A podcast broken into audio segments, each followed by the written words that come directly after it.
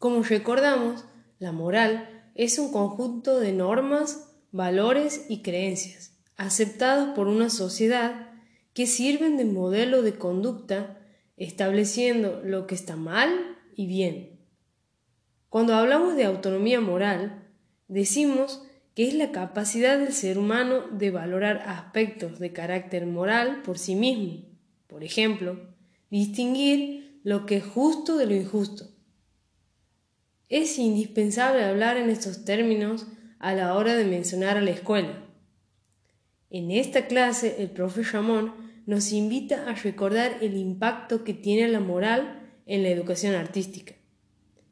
Es por esta última que los alumnos pueden desarrollar capacidades, actitudes, hábitos y comportamientos por medio de la interacción, la comunicación, expresión de sentimientos, emociones y actitudes.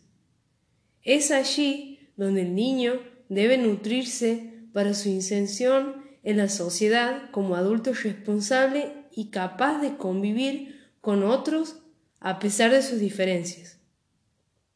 Como futuros docentes en educación artística debemos fortalecer, incluir, considerar y vincularnos con esos valores, creencias y normas que cada alumno y familia trae a la escuela.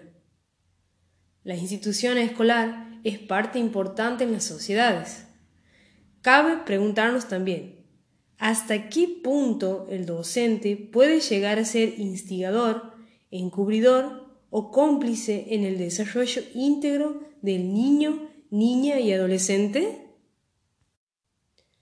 Ante esta pregunta, creo que principalmente a la hora de estar al frente del aula debemos recordar la responsabilidad a la que nos encontramos sujetos.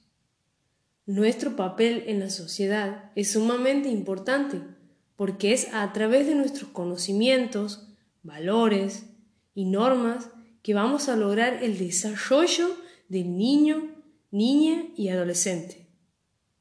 Debo procurar siempre de informarme, capacitarme, para así brindar todos los puntos de vista en relación, por ejemplo, a las ideologías de género e incluso la CESI para que cada alumno sea libre de elegir cómo concibe su vida y acompañarlo en el proceso si él así lo requiere, recordándole que siempre se debe respetar la posibilidad de pensar diferente.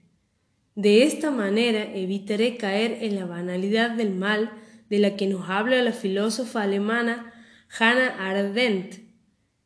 Esta expresión ha sido utilizada para desmembrar los actos realizados por el coronel nazi Adolf Eichmann, quien estuvo a cargo de la logística relacionada al transporte en esa época.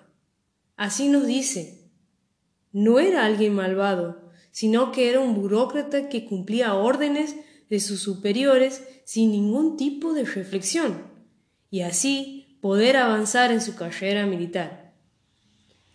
Trayendo esa expresión a la labor docente, podría decir que en nuestro caso deberíamos no caer en la trampa de realizar los actos sin medir los resultados, sino vivir el aula como un contexto de reflexión y adecuación para obtener mejores resultados.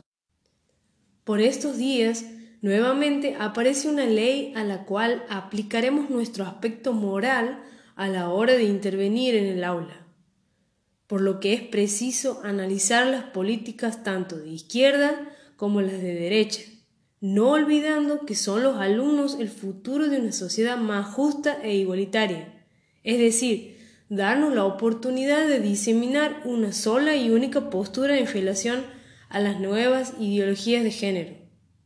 Es importantísimo tomar este concepto el día de hoy, para facilitar una educación de calidad. La empatía en estos tiempos es necesaria para evitar la práctica educativa pobre e irreflexible y de esta manera fortalecer en los alumnos la autonomía moral.